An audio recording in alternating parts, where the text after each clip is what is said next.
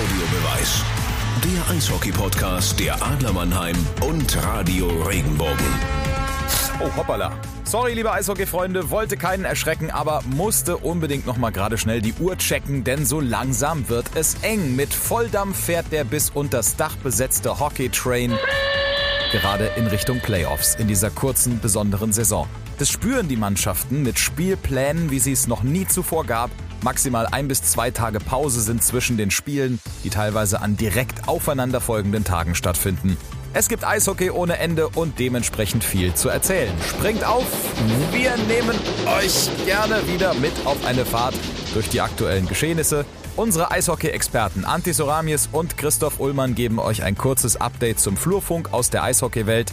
Danach geht's in den Themendritteln um unsere Adler und die Frage, ob zwei Overtimes und eine Niederlage als Schwächeln zu werten sind. Wir reden über die DEL, welche Vereine sicher in den Playoffs sind und welche es noch schaffen können. Außerdem geht's um Verträge für die kommende Saison und wie sie gemacht werden können. Spannender Einblick. Und zum Schluss beschäftigen wir uns mit der Frage, ob Ulle sich auch mal das farbloseste aller Eishockey-Trikots überstreifen würde. Wir werden's hören. Unsere Fahrkarten sind gelöst, die Strecke ist frei.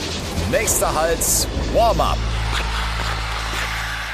Anti, let's get the fucking job done. Was kannst du mir dazu sagen? Ich würde sagen, wir lassen keinen Piep über dieses Wort, sondern schauen nach Heilbronn. Da hat jemand wirklich seinen fucking Job getan. Und das ist das, was er immer erwartet von den Leuten.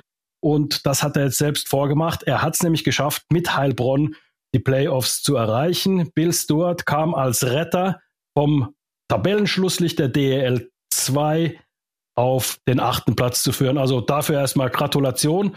Und die Corona-Geschichte hat ja dann das Ganze dann noch irgendwie garniert, in Anführungszeichen hm, negativ garniert, aber für die Heilbronner durchaus positiv. Also einen Top-Job hat er gemacht, der Bill Stewart dort. Genau, er hatte gesagt, er möchte die Mannschaft äh, vom letzten Tabellenplatz in die erste Playoff-Runde führen.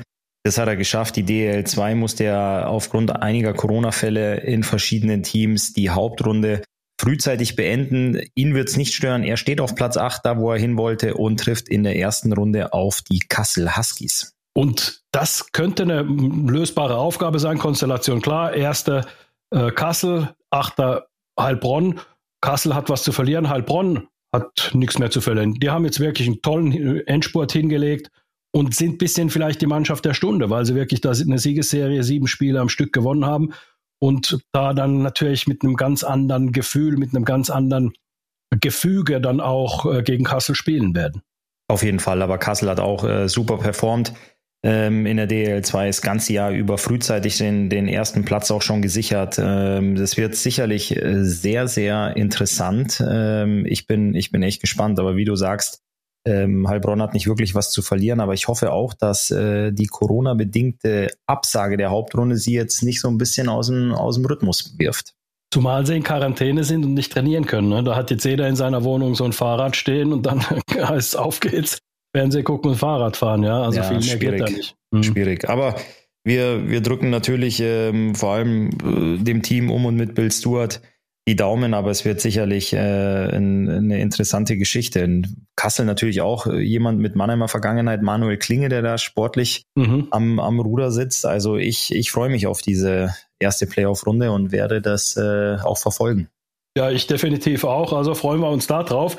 Apropos Daumen drücken, Christoph, Jan-Philipp Brebsch, Leinsmann in der deutschen Eishockey-Liga, der hat sich verletzt beim Spiel Nürnberg gegen Krefeld am Freitag, Gehirnerschütterung, Schlüsselbeinbruch. Äh, der ist da in so einen Zweikampf reingeraten und ähm, wie gesagt ist dann hinten äh, auf den Kopf gefallen und musste dann lange behandelt werden. Also Szenen, die man definitiv nicht sehen will. Und da kann man vielleicht auch nochmal einfach sagen, wie wichtig die Schiris sind. Und die gehen auch äh, da, wo die Torschützen hingehen, nämlich dahin, wo es weh tut. Und ähm, da wünschen wir äh, eine gute Besserung auf alle Fälle und, und drücken alle Daumen. Auf jeden Fall gute Besserung auch von meiner Seite.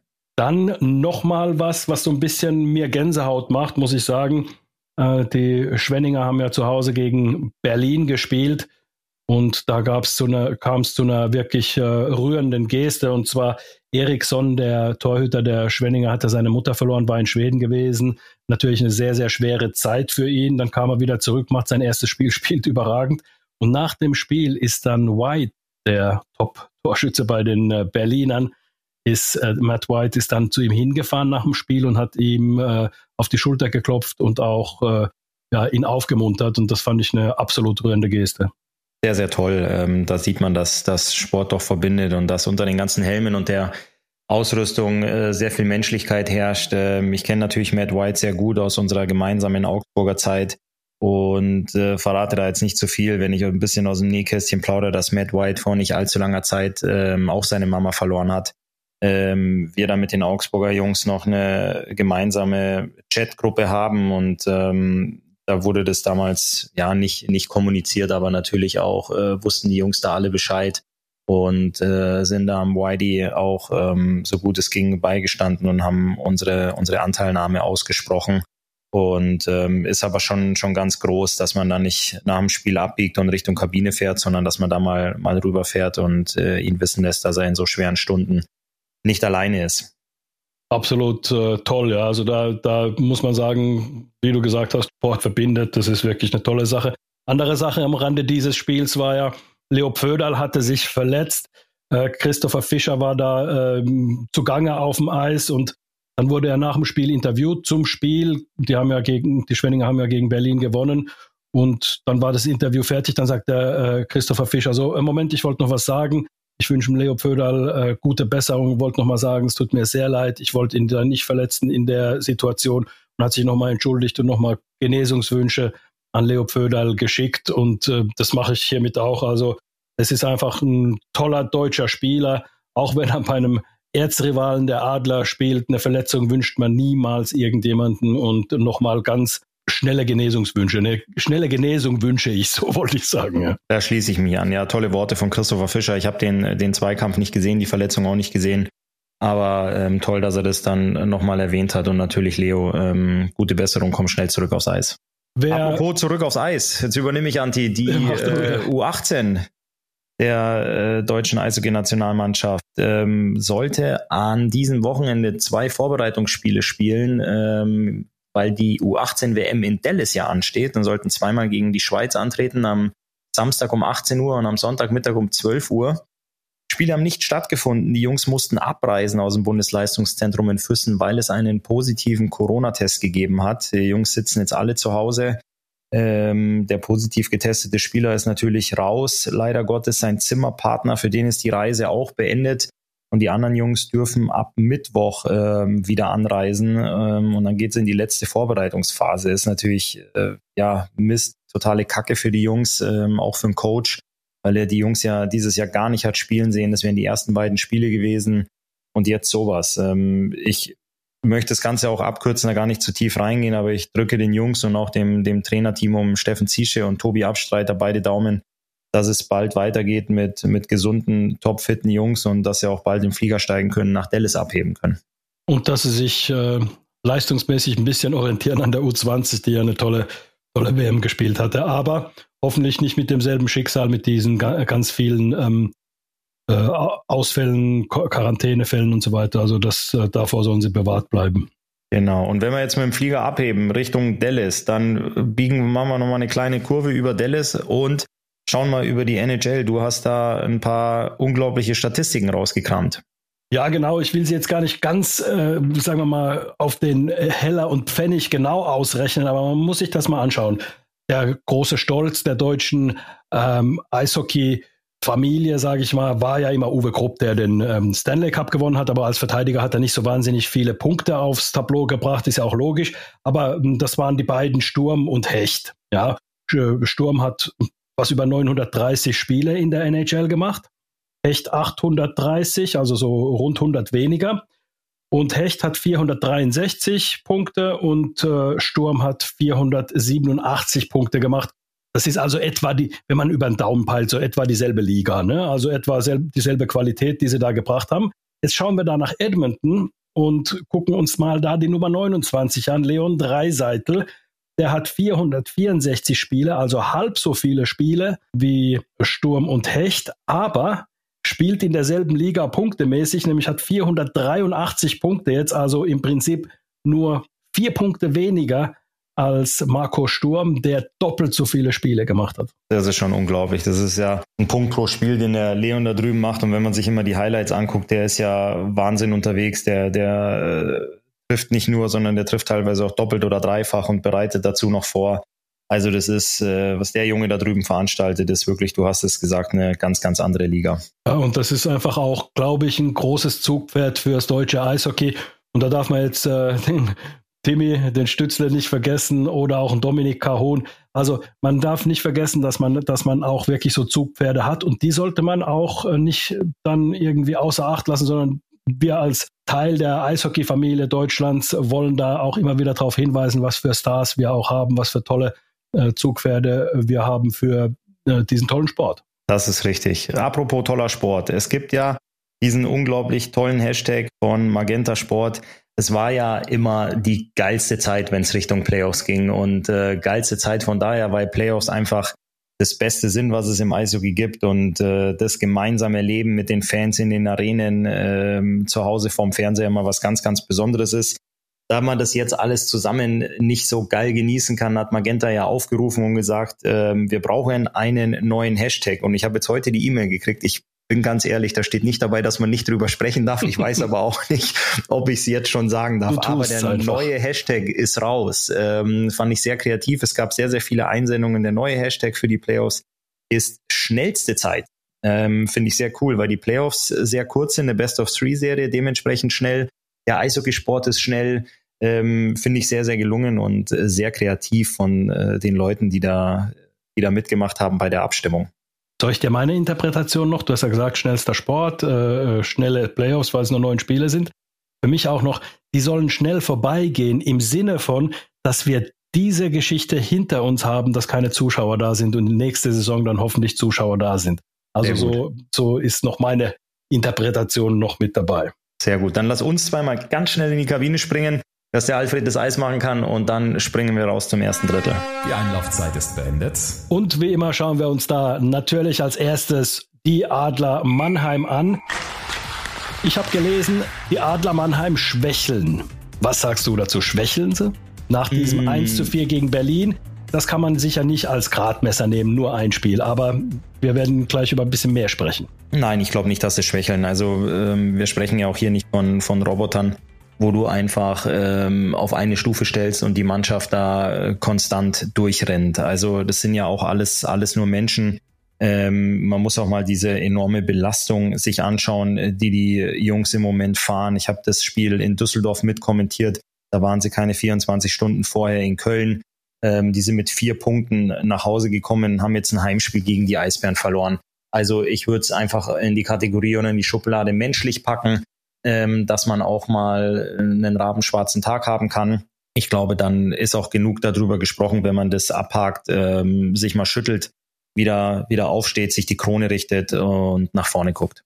Ja, zumal die Adler auch gezeigt haben, wie sie spielen können, dass sie auch in, in vielen Belangen, auch wenn man jetzt schaut, gegen wen sie gespielt haben, also die haben gegen Düsseldorf gespielt, eine sehr, sehr defensive Mannschaft. Da musste geduldig auftreten. Du musst einfach auch schauen, dass du dich dann nicht in die äh, Konter da locken lässt und so weiter. Und da haben sie einen ganz guten Job gemacht und sie waren trotzdem das aktive Team, obwohl sie ziemlich kaputt waren, wie du es gesagt hast, Spiel vorher gegen Köln. Wobei, man muss ja auch sagen, alle Mannschaften äh, haben ja ein belastendes Programm, nur weiß man nicht, wie sie jetzt gerade, äh, wie fit und wie müde sie jetzt gerade sind. Da, da wird sich dann immer wieder, wird es immer Unterschiede geben, weil die eine Mannschaft hat jetzt zwei Spiele hintereinander gespielt innerhalb von 48 Stunden.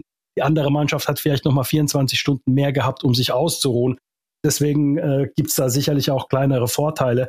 Aber so eine, so eine Grundmüdigkeit ähm, ist da mit Sicherheit da. Und trotzdem haben sie aktiv gespielt und haben trotzdem versucht, das äh, Spiel zu gestalten. Und ähm, man weiß, Düsseldorf äh, oder auch Wolfsburg, ähm, die haben äh, eher, oder nicht eher, sondern die sind halt sehr, sehr defensiv. Und da musst du erstmal da, sagen wir mal, dich da durchgrinden, also einfach da durcharbeiten durch diese, durch dieses Bollwerk. Und das ist auch Kraftzehr, das darf man auch nicht vergessen. Also das trägt nicht dazu bei, dass man äh, plötzlich wieder ausgeruhter ist. Auf jeden Fall. Die, eine Frage, die ich in dem Zusammenhang äh, dir aber gerne stellen möchte, Anti, ist, wenn du ähm, aus Köln und Düsseldorf mit vier von möglichen sechs Punkten nach Hause kommst, ähm, ist es auf jeden Fall okay. Aber wenn du zwei Heimspiele verlierst, wie zu Hause gegen Bremerhaven mit ähm, 2 zu 1 und auch gegen die Eisbären mit 4 zu 1, wie sieht Mannschaft das oder wie fasst der Trainerstab das auf, wenn du deine, deine Festung, dein, ich nenne es mal dein Wohnzimmer jetzt ein bisschen befleckt hast, weil du ja doch sehr, sehr heimstark bist äh, als Adler Mannheim und jetzt auch hinsichtlich der Playoffs mit der kurzen Serie Best of Three ähm, vor Augen weißt, dass du bei einer Serie, die über drei Spiele geht, zwei Heimspiele hast. Würdest du sagen, deine Heimstärke bröckelt gerade so ein bisschen oder kriegt einen kleinen Schönheitsfleck? Wenn es irgendwelche Mannschaften gewesen wären, hätte ich gesagt, möglicherweise. Aber man darf nicht vergessen, man hat gegen Bremerhaven zu Hause verloren und da hat man es gesehen. Also da war es wirklich von außen erkennbar, dass die Mannschaft müde ist.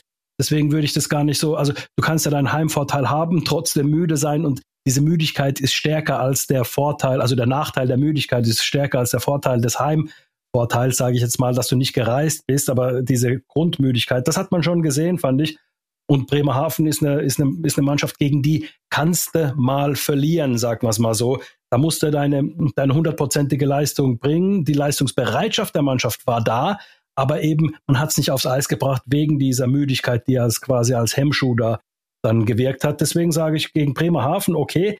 Gegen Berlin war es halt eine Geschichte. Du spielst, also das, das was ich beobachtet habe oder was ich gesehen habe, du spielst eigentlich ständig gegen Mannschaften, du kommst schnell aus deiner eigenen Zone raus, weil die kaum vorchecken. Ja? Die, die erwarten dich eher an ihrer eigenen blauen Linie, lassen dich dann in ihrer Zone spielen, machen dir da die Schusswege zu und entsprechend machen es dir schwer, dir Torchancen zu erarbeiten. Jetzt gegen Berlin war es natürlich ein ganz anderes Kaliber. Die checken vor, sehr, sehr aggressiv, machen also dieses Spiel der Adler schon, äh, ersticken das im Keim.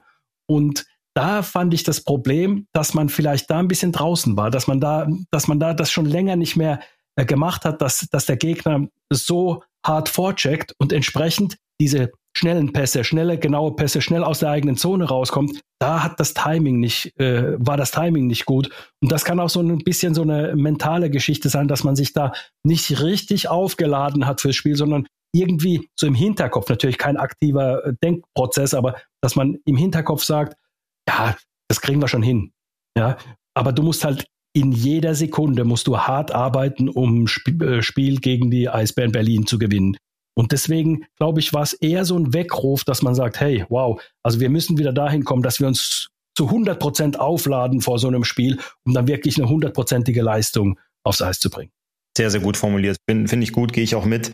Ähm, auch mit der Erfahrung, die ich aus etlichen Jahren selbst in der Kabine habe, so ein, so ein Weckruf zur richtigen Zeit ähm, tut dann ganz gut. Und wenn ich mir das Restprogramm der Adler anschaue, jetzt geht's in Krefeld weiter. Am letzten Spieltag ist Krefeld zu Gast in der SAP Arena und zwischen diesen beiden Spielen gegen den KIV ist noch ein Spiel bei den Eisbären Berlin auf dem Programm. Und ich glaube, dass das ähm, dann für die, für die Jungs ganz, ganz entscheidend und ausschlaggebend sein wird, dass man sich dort A revanchiert und sich aber viel, viel wichtiger, ähm, ich gebe dem Ganzen jetzt mal zwei A, wieder seine eigenen Stärke besinnt und ähm, dann zur richtigen Zeit auch, auch hellwach ist, um äh, dass man dann auch sagen kann, okay, wir haben den, den Wake-up-Call ähm, gehört und sind jetzt bereit für die schnellste Zeit für, für die Playoffs, die dann auch anstehen.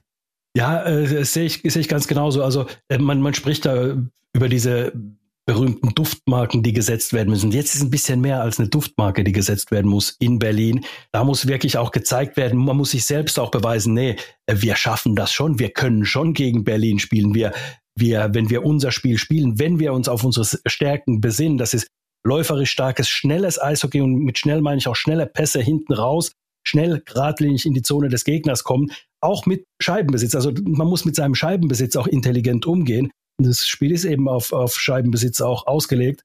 Und entsprechend ist es eine ganz, ganz wichtige Sache, dass man sieht, hier stehen wir nach diesem Spiel gegen Berlin. Also eine gute Leistung auf alle Fälle. Das Ergebnis ist dann manchmal ein bisschen abhängig von auch mal von Glück oder Pech. Aber in erster Linie natürlich zählt äh, das Ergebnis nicht ganz so viel jetzt, weil man die Punkte, die man braucht, hoffentlich gegen Krefeld holt, um dann wirklich uneinholbar Erster zu sein. Es beginnt die letzte Spielminute im ersten Drittel. Aber wie gesagt, dann man muss es zeigen, wir können besser spielen als die Berliner. Das muss eigentlich aufs Eis gebracht werden da in Berlin und ähm, das wird äh, brutal interessant. Es geht ja auch ganz beiläufig noch um die Qualifikation für die Champions League. Also, weil du von, von Punkten sprichst, es geht in dieser Saison aktuell auch ein bisschen unter.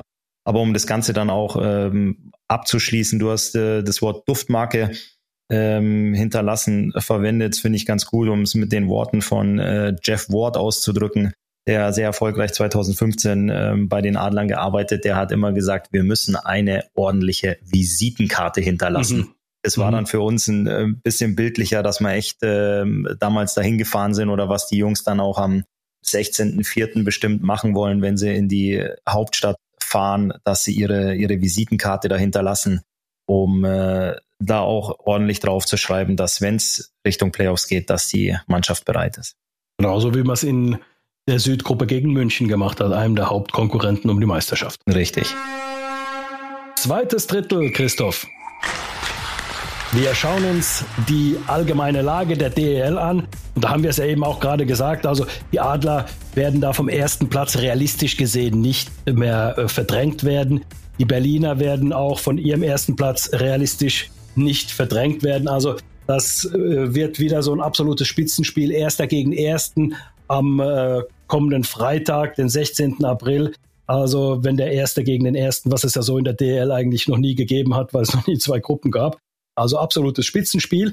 Das ist nicht so interessant, auch wenn man auf den äh, siebten guckt, auf äh, beiden Seiten, also Süden und äh, Norden, ist auch relativ klar, dass da die Züge weit abgefahren sind. Also da geht auch nichts mehr, weder bei Krefeld noch bei Nürnberg. Aber wenn wir uns den in der Nordgruppe mal den vierten und den dritten Platz anschauen, da kann noch einiges gehen. Also die Kölner sind immer noch in der Lage, rechnerisch die haben noch drei Spiele, sprich neun Punkte. Sie können auf 55 Punkte kommen und mit 55 Punkten hast du gute Möglichkeiten, an den Playoffs noch teilzunehmen, weil am dritten Platz ist Iserlohn mit 48, die Wolfsburger mit 49 sind Vierter, haben aber vom Quotienten her sind sie ein bisschen weniger, deswegen sind sie auf dem vierten Platz und Düsseldorf auch mit 48 Punkten. Also es ist ähm, eine ganz enge Kiste da. Auf jeden Fall, also das, ähm, was an der Nordgruppe los ist mit den, mit den Punktequotienten. Und dann sind ja zwei Spiele der Roosters ausgefallen. Man weiß nicht, werden beide nachgeholt, wird eins nachgeholt. Ähm, das, das ist schon ist jetzt terminiert gegen Ingolstadt tatsächlich. Das wird also genau, also nächste Woche genau. genau. Ähm, aber das ist schon, das ist schon unglaublich, wenn du hast die Kölner Haie angesprochen, das Restprogramm zu Hause gegen Straubing, dann in Nürnberg und in Schwenningen. Also das wird wirklich so ausgehen, dass das bis auf den letzten Spieltag unglaublich spannend ist, wenn wir dann rüber gucken. Ich habe das letzte Spiel gerade angesprochen, Köln in Schwenningen. Schwenningen ist in der Südgruppe aktuell auf fünf. Die wollen noch die Straubing Tigers einholen. Also das ist schon echt klasse. Also wir hatten es ja oft thematisiert, diese zwei Gruppen.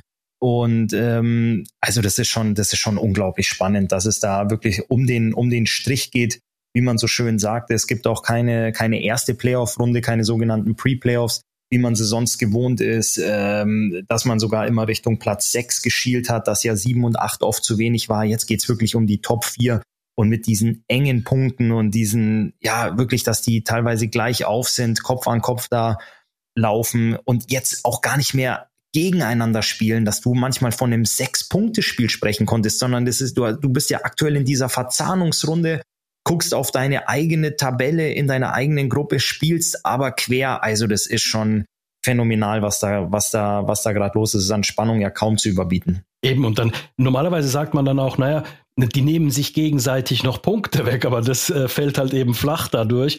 Und äh, sagen wir es mal so, wenn Iserlohn, Wolfsburg und Düsseldorf ihr Restprogramm gewinnt, weil die spielen ja definitiv nicht gegeneinander, dann bleibt die Tabelle so, wie sie ist. Und, und wie du gesagt hast, also deswegen, aber das ist unwahrscheinlich, deswegen bleibt es unglaublich spannend.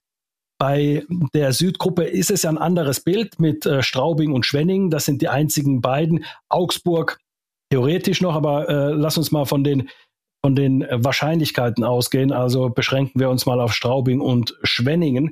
Wenn wir uns da das Restprogramm anschauen, also Straubing hat ähm, 47 Punkte, Schwenningen hat 46 Punkte. Aber wenn wir uns jetzt das Ganze anschauen, Straubing spielt als nächstes gegen den KEC, gegen die Kölner Haie.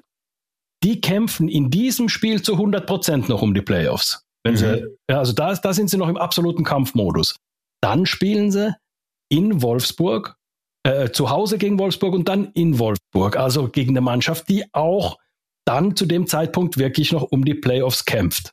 Also würde ich sagen, hat Straubing ein recht hartes Programm. Wenn wir dann rüberschauen nach Schwenningen, die haben ein Spiel in Krefeld gegen einen, bei denen geht es nicht mal um die goldene Ananas. Dann äh, zu Hause gegen Krefeld und dann gegen Köln, die möglicherweise dann schon wiederum aus dem Playoff-Kampf draußen sind.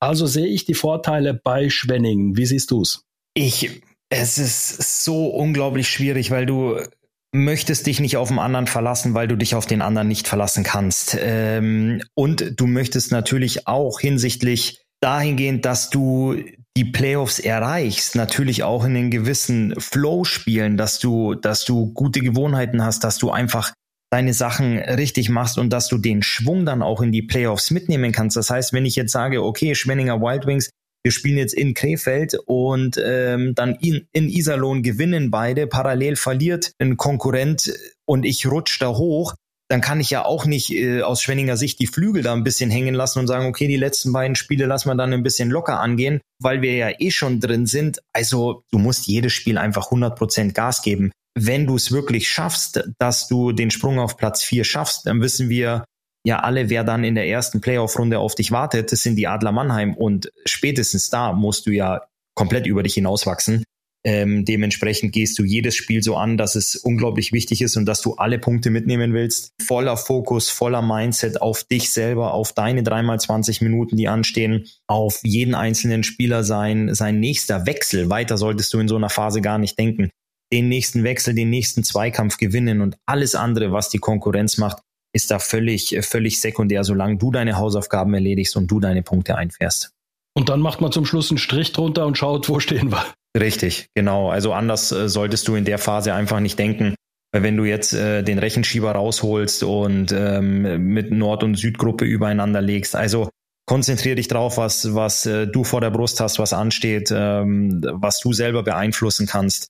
Und alles andere regelt sich meistens sowieso von selbst. Und ähm, aber natürlich, klar, gehe ich mit dir mit, dass der ein oder andere ein, vielleicht ein schwereres Restprogramm hat. Andererseits triffst du aber vielleicht auch gegen die Krefeld-Pinguine auf einen Gegner, der nichts mehr zu verlieren hat, der total locker flockig im, im Sommermodus aufspielt und dann auf einmal nach dem ersten Drittel 3-0 führt, weil die überhaupt keinen Druck mehr haben und ähm, völlig befreit von der Seele wegspielen und ihr Heil in der Offensive suchen und auf einmal ähm, guckst du dich dann da um. Also man sollte kein Spiel wichtiger nehmen als das andere, sondern es geht in jedem Spiel um drei Punkte. Es geht für viele Teams um den sogenannten Strich, um den vierten Platz.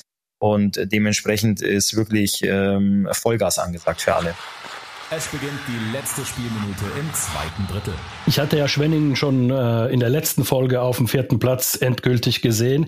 Dazu muss ich sagen, äh, die hatten ja drei, vier Spiele den äh, Torhüter, den Joachim Eriksson, nicht dabei.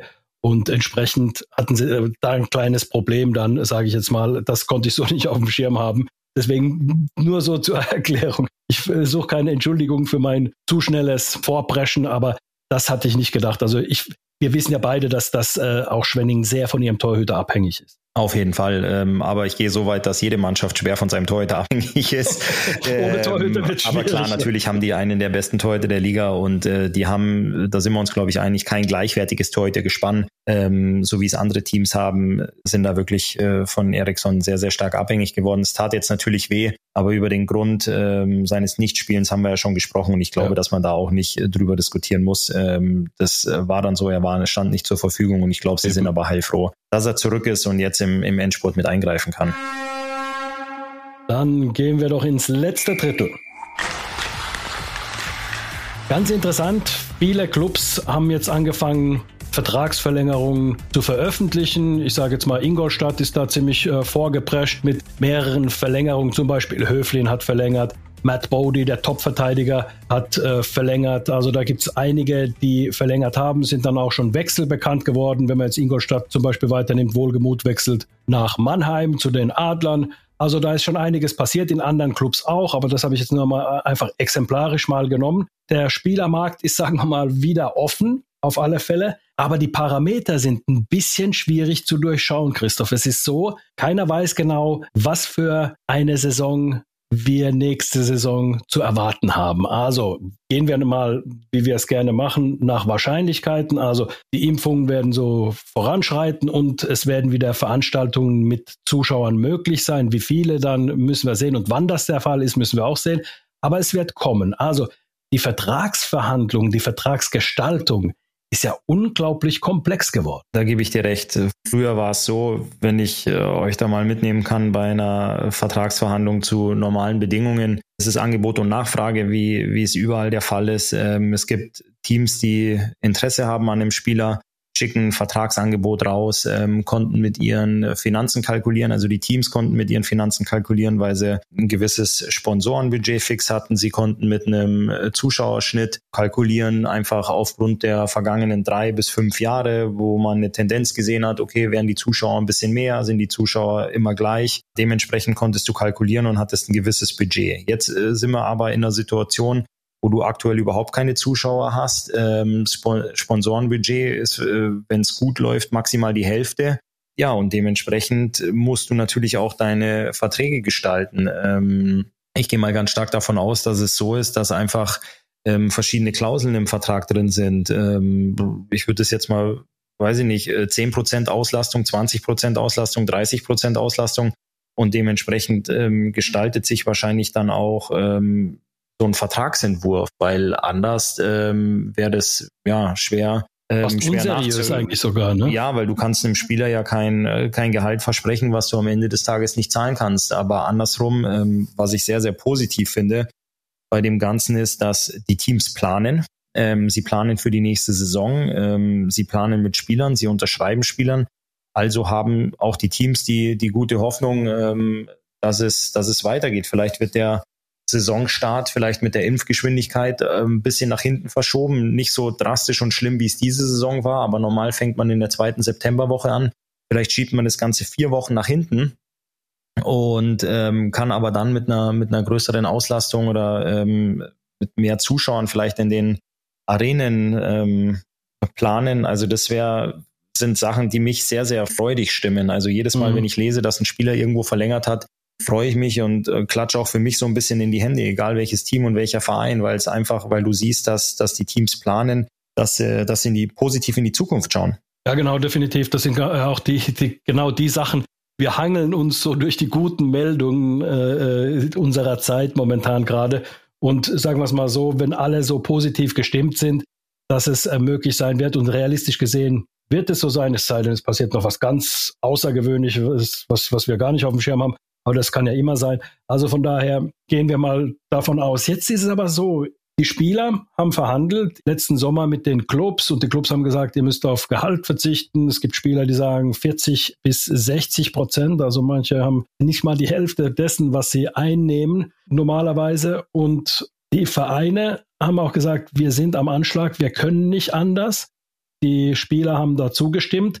Und jetzt kommt ein bisschen Kritik von Spielerseite oder Spielergewerkschaftsseite, sage ich mal, von Seiten der Spielervertretung, dass da die Vereine irgendwie so gehandelt haben, dass es nicht nachvollziehbar ist für die Spieler. Sprich, eigentlich gesagt, wir sind am Anschlag, ihr müsst verzichten und jetzt haben sie dann doch noch Spieler nachverpflichtet. Wie siehst du die ganze verzwickte Nummer? Es ist ja jetzt einfach auch nicht schwarz und weiß alles, ja. Ähm, das ist richtig. Ähm, Nehmen wir das Ganze mal, um das ein bisschen anschaulicher darzustellen, ähm, setzen wir uns mal alle zusammen in eine, in eine Kabine rein, egal welche, welche Farben das jetzt sein mögen, egal welches Logo oder welches Tier vorne prangt. Und äh, der Geschäftsführer, der Chef, wer auch immer das ist, der Trainer kommt rein und bittet euch alle ein bisschen auf Gehalt zu verzichten, dass wir die Saison starten können, dass wir die Liga am Leben halten, dass wir den deutschen Eishockeysport irgendwie wieder, wieder aufs Eis bringen und ähm, dass wir starten können. Und er bittet alle zum Schulterschluss. Alle stimmen ein und verzichten. Machen wir es ganz einfach, verzichten wir auf 25 Prozent und jeder stimmt ab. Äh, vielleicht ist der eine oder andere ein bisschen mürrisch, der wird dann nochmal ins Gebet genommen, aber am Ende des Tages stimmen alle zu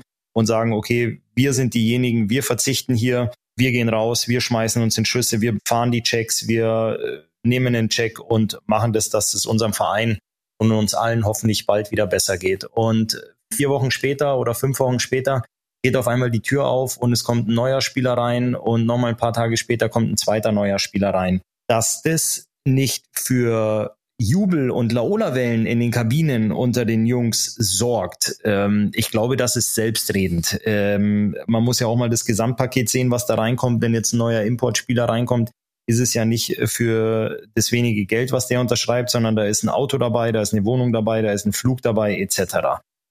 Am Ende des Tages ist es aber auch so, dass wenn du um den vierten Platz mitspielst, ähm, um die Playoffs, die du erreichen willst, äh, wo in deinem Vertrag ja dann wahrscheinlich auch die ein oder andere Bonuszahlung mit drin ist, wenn das gefährdet ist und der Spieler XY, der da neu reinkommt, hilft und ähm, sofort für dich da ist und richtig gut performt, dem Kader mehr Tiefe und mehr Dichte und mehr Qualität gibt, das ist dann halt auch die Kehrseite der Medaille, im, ähm, dass die Jungs natürlich nicht so happy sind und sagen, wie wir mussten verzichten und jetzt habt ihr doch irgendwo noch einen Notgroschen gefunden, um jemanden zu holen. Aber wenn uns der natürlich hilft, nehmen wir ihn natürlich gerne an. Also das ist einfach was, wo sich dann letztendlich der, der Trainer, Geschäftsführer, Sportmanager bei seinen Jungs für rechtfertigen muss, mit denen da in die Kommunikation gehen muss und am Ende des Tages ähm, das auch so hinkriegen muss, dass alle Jungs happy sind, zufrieden sind, um, wenn der Schiedsrichter das Bulli einwirft, dass sie alle an einem Strang ziehen. Es ist definitiv nicht einfach, nicht leicht, das verstehe ich auch. Ähm, auch von außen betrachtet kann man über die ein oder andere Entscheidung vielleicht ein bisschen verunsichert sein oder über eine Personalie verunsichert sein. Aber wenn es den Teams hilft und wenn sie letztendlich ihr sportliches Ziel dann auch erreichen, denke ich, sind die Jungs dann auch nicht unzufrieden. So ähm, in die Richtung äh, waren meine Gedanken auch definitiv, weil die Clubs haben ja jetzt nicht gesagt, okay, jetzt haben wir keinen Cent mehr zum Ausgeben, sondern sie brauchen ja einen Puffer. Gerade in der Zeit, wo du schlecht kalkulieren äh, kannst, brauchst du einen Puffer und den Puffer bekommst du durch diesen Gehaltsverzicht mitunter. Jetzt hast du Geld und dann musst du ja auch planen. Vielleicht brauchen wir keinen neuen Spieler, aber vielleicht brauchen wir neue Spieler durch Verletzungen zum Beispiel und so weiter. Also äh, oder dann man muss noch noch mal nachlegen, weil man vielleicht nicht ganz so performt hat, wie man sich das vorgestellt hat, um eben dann Saisonziel doch zu erreichen, um dann dadurch auch Gelder für die Spieler zu generieren, auch wieder mit Bonus äh, erreichen der Playoffs und und und. Also da gibt es so, so mehrere Aspekte, deswegen ist es nicht einfach so, oh ja, wir müssen verzichten und die haben noch mal Geld ausgegeben. Sie geben es ja, sie schmeißen es ja nicht aus dem Fenster, sondern sie halten ja weitere Spieler auf dem Markt auch. Also sie geben ja auch Jobs nochmal anderen Spielern. Ja, also es ist ja nicht, man kauft sich damit ja nicht Punkte, sondern man gibt einem Spieler wieder auch die Chance, äh, weiter zu spielen in der Liga, ob es ein Ausländer ist oder ein Deutscher ist. Alle haben ja auf Gehalt verzichten müssen. Und dann, wenn man da jetzt einen Spieler nimmt, der einem weiterhelfen kann, weil man ein paar Verletzte hat und ihm dann da ein bisschen Geld zur Verfügung stellt. Ich weiß aber auch, dass es viele Spieler gibt, die verzichtet haben von vornherein, also Ausländer, die gekommen sind, um einfach nur spielen zu können. Also sprich ein Auto bekommen, eine Wohnung bekommen und dann, ich sag's mal ganz drastisch, ein paar Euro Essensgeld bekommen. Dafür haben auch einige gespielt. Also ich kenne sogar Spieler, bei denen das tatsächlich so ist. Das ist richtig, ja. Da waren wirklich, weil der Markt so voll war, weil diverse Ligen abgesagt wurden, gab es ein Überangebot an Spielern und dass einfach Jungs gesagt haben, okay, ich beiß jetzt in den sauren Apfel ein, zwei Jahre, aber ich habe eine Bühne, um mich zu präsentieren. Es ist wirklich so, dass äh, Jungs dann echt, ähm, ja, ich sag's mal, für ein Apfel und Ei gespielt haben, aber äh, einfach die Möglichkeit hatten zu spielen. Spieler sagen es ja auch oft, wir sind, äh, wir haben das besondere Privileg, dass wir überhaupt spielen dürfen. Und es ist nicht einfach, wenn man, wenn wir wieder dahin zurückgehen, dass wir sagen, wir sitzen da jetzt in der Kabine und ähm, wie gehe ich damit um? Aber am Ende des Tages was möchte der Eishockeyspieler? Der Eishockeyspieler möchte Eishockey spielen und ähm, er möchte am Ende des Tages auch Erfolg haben. Es beginnt die letzte Spielminute im dritten Drittel. Und wenn du eine Truppe zusammen hast, mit der du zusammen spielen kannst und auch noch Erfolg haben kannst, denke ich, werden die, werden die alle zufrieden und, und glücklich sein. Und letztendlich ist es ja jeder selbst, der die Hand gehoben hat und der auch den Stift in die Hand genommen hat, um das Papier zu unterschreiben, dass er bereit ist, auf Geld zu verzichten. Und jeder, der nicht ganz blauäugig ist oder blind durch die Welt läuft, weiß, dass Teams unter einer Saison immer nachlegen. Das machen sie in, in guten Zeiten und ähm, das machen sie jetzt auch in Zeiten, die nicht ganz so rosig sind. Aber es ist einfach ein Verein, es ist ein Wirtschaftsunternehmen. Der sportliche Erfolg steht über allem. Und ähm, dann ist es einfach so, dass, dass Teams nachrüsten, nachlegen, ähm, um ihre Ziele auch zu erreichen. Natürlich hat man ähm, ein, ein finanzielles Ziel, als Sportverein, aber man hat auch ein sportliches Ziel und wenn man ähm, das eine oder das andere in Gefahr sieht, muss man handeln. Ähm, das ist so und äh, wenn man da sportlich einfach nachlegen kann, nochmal nachrüsten kann, sich die Möglichkeit ergibt, du, du die Schublade aufmachst, da noch einen Apfel und ein Ei drin findest und irgendwo ein Spieler die Hand hebt und sagt, mache ich, ähm, dann ist, ist doch allen damit auch geholfen. Sehr gutes Schlusswort. Nicht nur Dollarzeichen, weder die eine noch die andere Seite, sondern eine Einigkeit erzielen und auch schauen, welche Vorteile man aus bestimmten Sachen auch hat. Es ist aber ein verzwicktes Thema, das muss man auch nochmal sagen. Deswegen hatte ich ja eingangs gesagt, das ist äh, alles nicht nur schwarz und weiß. Ende der regulären Spielzeit. Dann gehen wir doch ins Eins gegen Eins. Christoph, ich habe auch so einen Fragenkatalog, äh, den du letzte, in der letzten Folge ja äh, gesagt hast. Äh, du hast einen Fragenkatalog an mich, ich habe einen an dich. Und ich habe jetzt einfach mal blind reingegriffen in meine Fragenkiste. Und äh, das passt deswegen ganz gut, weil wir es eingangs hatten über den Linesman, der sich verletzt hatte im Spiel zwischen Nürnberg und Krefeld. Hättest du das Zeug dazu, ein Schiedsrichter zu sein? Charakterlich und von der Fitness. von der Fitness, ja. Aber hast du jemals auch nur ansatzweise dran gedacht, wenn wir, wenn wir uns anschauen, es gibt ja einen Rainer Kötzdorfer, ehemaliger DEL-Spieler, Alexander Polacek. Lasse Kopitz. Lasse Kopitz, genau. Klasse also, Lasse, Klasse Lasse, Lasse genau. genau. Sebastian Steingroß war ähm, ehemaliger Eishockeyspieler, mit dem habe ich im Nachwuchs beim DEB gespielt. Marian Rohatsch auch. MR7 muss man darauf achten, er hat die Nummer sieben äh, auf seinem auf seinem Ärmel stehen und da ist er mal zu meiner aktiven Zeit noch irgendwie bei mir vor der Auswechselbank gestanden und dann habe ich ihn gefragt, wo, worauf die sieben beruht und dann hat er gesagt, ich bin MR7, so wie es ja Cristiano Ronaldo gibt mit CR7. ähm, alles ehemalige Eishockeyspieler, die da den Weg eingeschlagen haben, ja. Ich weiß, dass du es nicht planst, aber einfach mal vielleicht mal im Kopf gehabt hast, hättest du theoretisch überhaupt die Lust, dich jeden Abend beschimpfen zu lassen von beiden Seiten. Die Fans nicht, nur zu, nicht, nicht, nicht, nur zu Hause, sondern auch.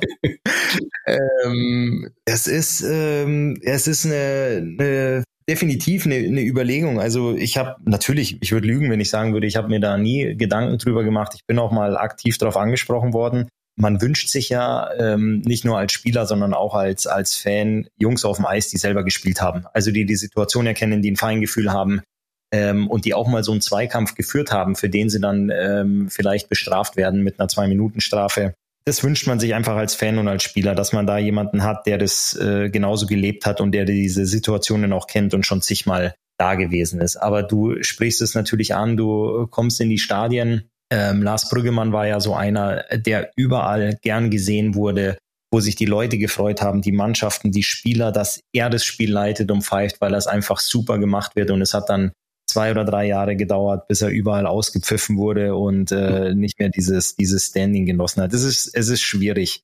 Ähm, einerseits musst du ja auch eine Grundfitness mitbringen, du musst ja auch Tests ablegen. Ähm, du hast auch die Möglichkeit. Inzwischen auch äh, Corona-Tests übrigens. genau, du hast ja auch die Möglichkeit, Fitnessstudios zu nutzen. Letztes Jahr gab es ja noch diesen Cleverfit Topscorer. Das heißt, du konntest da jedes Cleverfit in der Bundesrepublik nutzen. Und ähm, ja, du hast dich fit gehalten, du bist äh, permanent auf dem Eis gewesen und hast das Eishockey-Leben weitergeführt, dann auch als, als, es sind ja teilweise auch Profis, die Jungs. Also du hast, konntest nicht nur als Spieler Profi sein, sondern du könnt, hättest danach auch noch als Schiedsrichter weiterhin Profi sein können. Das ist, ähm, das ist cool. Weißt du, tatsächlich, was ich am schwierigsten empfinde am Schiedsrichter-Dasein, ist, dass du immer mit im Geschehen bist, aber doch weg vom Geschehen. Versteh? Du kannst ja mhm. nicht, wenn ein Zweikampf äh, ansteht oder was, du kannst ja nicht Richtung Bande flüchten, weil das schlägt's ja dann auch wieder ein, sondern du musst ja immer irgendwie das, das freie Eis finden, wo du einen super Blick aufs Geschehen hast, wo du nah dran bist, aber wo du doch nicht Gefahr läufst, irgendwie mit reinzugeraten. Wenn man das jetzt beobachtet, auch in meiner Funktion da, äh, wenn ich mit Magenta unterwegs bin, wo du dir denkst, krass, wo der jetzt wieder steht und wo der hinläuft, um das Ganze zu beobachten, ähm, quasi läuft er weg vom Geschehen, ist aber im Geschehen mit drin das wäre mal was, was ich sehr interessant finde, dass ich vielleicht mal bei so einer Schiedsrichterschulung dabei wäre. Aber ich glaube, das ist auch einfach alles äh, Learning by Doing, wo du dann eben auch deine, deine Erfahrung sammeln musst, was sicherlich auch cool ist, wenn du als Schiedsrichter dann für eine Weltmeisterschaft nominiert bist. Wenn du Schiedsrichteraustausch machst, mal in Österreich pfeifst, der Schweiz oder auch in Skandinavien, sowas finde ich äh, super spannend und wirklich klasse. Aber ah, nee, ich, ich, nee, ich weiß es nicht. Meins, meins wäre es nicht gewesen. Da haben wir wirklich diese farbenfrohen und bunten Trikots, die ich zu meiner aktiven Zeit getragen habe, ähm, ob es blau-weiß-rot war, rot-grün-weiß oder auch äh, schwarz-weiß-rot in Köln, das hat mir besser zugesagt als dieses, das ist mir einfach nicht farbig genug. Weißt du, das ist mir, da fehlt mir, da fehlt mir das Tier vorne auf der Brust und das ist mir ein bisschen zu trist. Ähm, nee, meins, meins wäre es nicht gewesen. Obwohl das alles super coole Jungs sind, wenn du die triffst im Kabinengang, ähm, wenn die sich warm machen, die haben ihren Spaß, die haben ihre Freude, die machen auch echt einen, einen super coolen Job. Die analysieren ihre Spiele danach selbst mit Video, ähm, die müssen sich selber beurteilen. Also das ist schon ein richtiger Fulltime-Job und dabei musst du echt noch gucken, dass du fit bleibst, ähm, dass du deine Anreise selber planst. Als Spieler bist du ja auch einfach nur im Bus gestiegen hast zwischendurch mal aus dem Fenster geguckt und hast gesagt, ach, da sind wir heute, okay. Dann. Und ähm, ja, das, nee, ähm, ich bin wirklich jetzt erstmal froh, dass ich meine Schlittschuhe aktuell nicht brauche. Ich hoffe, es äh, irgendwann ruft mich mal einer von einer, von einer Altherrenmannschaft an oder von einer Freizeittruppe und sagt, Ole, komm, wir haben ja ein paar gute Jungs, äh, komm vorbei. Aber dann kann ich auch wieder mein buntes Trikot einpacken. Schiedsrichter, Schiedsrichter wäre nicht meins gewesen, nee. Weißt du, wie soll ich das auch meinen Kindern erklären? Du bist beim Eishockey, schießt aber kein Tor. Du kannst das Spiel weder gewinnen noch verlieren.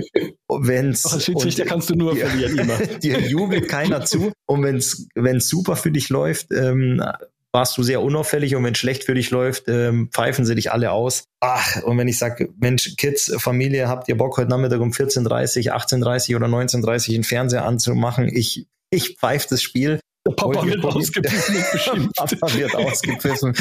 Ah, schwierig. Schwierig, aber, schwierig. Aber weißt du, die, die Schiris sind doch selbst schuld.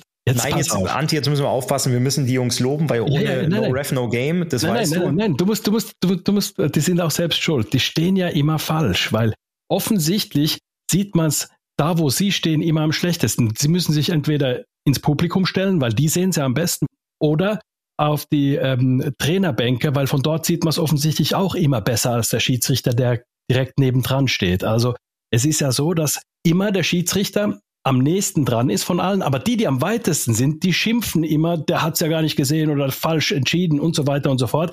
Deswegen meine ich, dass die immer falsch stehen. Die sollten ihre Position wechseln und vielleicht auch auf die Tribüne gehen, weil von dort aus sieht man es wohl offensichtlich besser. Richtig, also du meinst, man bräuchte gar keine Schlittschuhe und kein schwarz-weiß gestreiftes genau, Trikot mehr, sondern man lässt einfach die das Kollektiv die Mehrheit entscheiden und dann. Ähm, Weil die sehen sie offensichtlich besser als der Schiedsrichter, der geschult ist und und und. Richtig. Also man lässt sich doch sehr, sehr schnell dazu hinreißen, jeden Call, den der Schiedsrichter macht, ah, hat er nicht gesehen, falsch und so weiter, war gar nicht. Und dann, wenn man sich dann äh, im Fernseher anschaut, die bewegten Bilder dazu anschaut, dann schämt man sich dann doch ein bisschen und sagt, oh doch, der ja. hätte, hat man doch pfeifen können, hat er doch richtig gemacht. Also Aber Hut ab, äh, wirklich Hut ab vor, vor jedem Schiedsrichter, der das macht. Auch ähm, ich applaudiere da wirklich und ich habe da viel Freude, wenn man hört, wer dann die Schiedsrichterlaufbahn einschlägt. Und äh, man muss sich das, man kann sich es gerade aktuell nicht vorstellen, aber es ist wirklich in der Vergangenheit so, dass wenn du die, die Schiedsrichter vorm Spiel triffst, wenn du dich selber draußen noch warm machst, ähm, vor der Kabine dich dehnst und stretcht und äh, die Jungs kommen an. Du bist wirklich hingegangen, hast jeden äh, per Handschlag, per High Five begrüßt äh, und äh, man freut sich einfach, dass man sich wieder sieht, weil man viele auch aus der Jugendzeit kennt oder aus einer gemeinsamen aktiven Karriere oder einfach vom regelmäßigen ähm, Miteinander spielen ist es nicht, gegeneinander spielen ist es auch nicht, aber einfach vom, vom, von der Dazugehörigkeit. Also man, hat sich immer gefreut, die Jungs zu sehen, begrüßt sich, verabschiedet sich, geht sehr respektvoll miteinander um. Also das ist schon ja immer ein freudig, ein sehr, sehr freudiges Aufeinandertreffen. Das ist, glaube ich, die, die richtige Formulierung. Und ähm, das ist wirklich, wirklich was Tolles. Und auch wenn man sich am Eis vielleicht mal kurz anschnauzt, geht man danach aufeinander zu und ähm, ja, man hört es im, im, im neumodernen Sport nicht mehr so gerne, aber äh, trinkt auch mal ein Bierchen zusammen. Also das ist wirklich ein super Umgang miteinander, ein ganz toller Umgang miteinander und von daher ist es, ist es äh, echt super klasse, was die Jungs da auch Woche für Woche leisten. Und nochmal, was du gesagt hast, no ref, no game und das ist genau das. Nur für dich wäre es offensichtlich dann unterm Strich nichts gewesen, sonst hättest du dir dieses schwarz-weiß gestreifte Dings auch mal angezogen, aber nicht farbig genug. nicht, nicht farbig genug. Kannst ja auch Farbklecks drauf machen, indem du es wirklich schaffst, dass du zwei rote Streifen am Ärmel noch kriegst, dass du einen Hauptschiedsrichter machst. Aber äh, nee, das, das war wirklich nichts, was ich da jetzt äh, mit aufgenommen hatte in meiner Überlegung für meine Karriere nach der Karriere. Also das machen die, die es jetzt machen, die machen es ganz ordentlich und hoffentlich kommen da noch ein paar richtig gute Jungs dazu. Dabei belassen wir es. Das ist doch äh, ein gutes Schlusswort. Und ähm, da sind wir am Ende unseres Spiels äh, angekommen, Christoph. Es war mal wieder ein gutes Spiel von uns. Fand ich auch. Ich bin, ich bin mit meiner Leistung, ich bin mit meiner Leistung zufrieden. Ähm, ich könnte, ich könnte jetzt zur Laola-Welle raus. Und ich glaube, die rufen deinen Namen nicht. Ja, ja. Wir wollen den Ullmann sehen. Ja, genau, genau. Klasse, Anti. Vielen Dank. Ich freue mich auf die, auf die schnellste Zeit, was uns jetzt bevorsteht. Also das wird, ähm, das wird verrückt. Der Schlussspurt jetzt noch und ähm, dann bin ich auf die ersten Begegnungen gespannt, wer dann noch den Sprung auf äh, über den Strich auf Platz 4 schafft. Und ähm, vor allem freue ich mich auch unglaublich auf unsere nächste Podcast-Aufzeichnung in 14 genau, Tagen. Da, da haben wir auch Klarheit über die Sachen, über die wir spekuliert haben heute. Genau. Macht's gut, vielen Dank und Bleibt gesund. Ciao. Bis dann. Ja, Selbstbewertung ist ja auch nicht schwer, wenn halt keine Unparteiischen dabei sind, ne Jungs? Euren Schlussworten kann ich mich nur anschließen. Wir freuen uns auf die nächste Ausgabe in 14 Tagen. Da wird's richtig spannend, denn dann ist die geilste und auch schnellste Zeit im Eishockey endlich da, die Playoffs. Auch dann gibt's die volle Ladung Infos von uns. Wenn ihr dabei sein wollt, abonniert jetzt unseren Kanal und sichert euch die nächste Folge von Audiobeweis, der Eishockey-Podcast der Adler Mannheim und Radio Regenbogen. See you soon.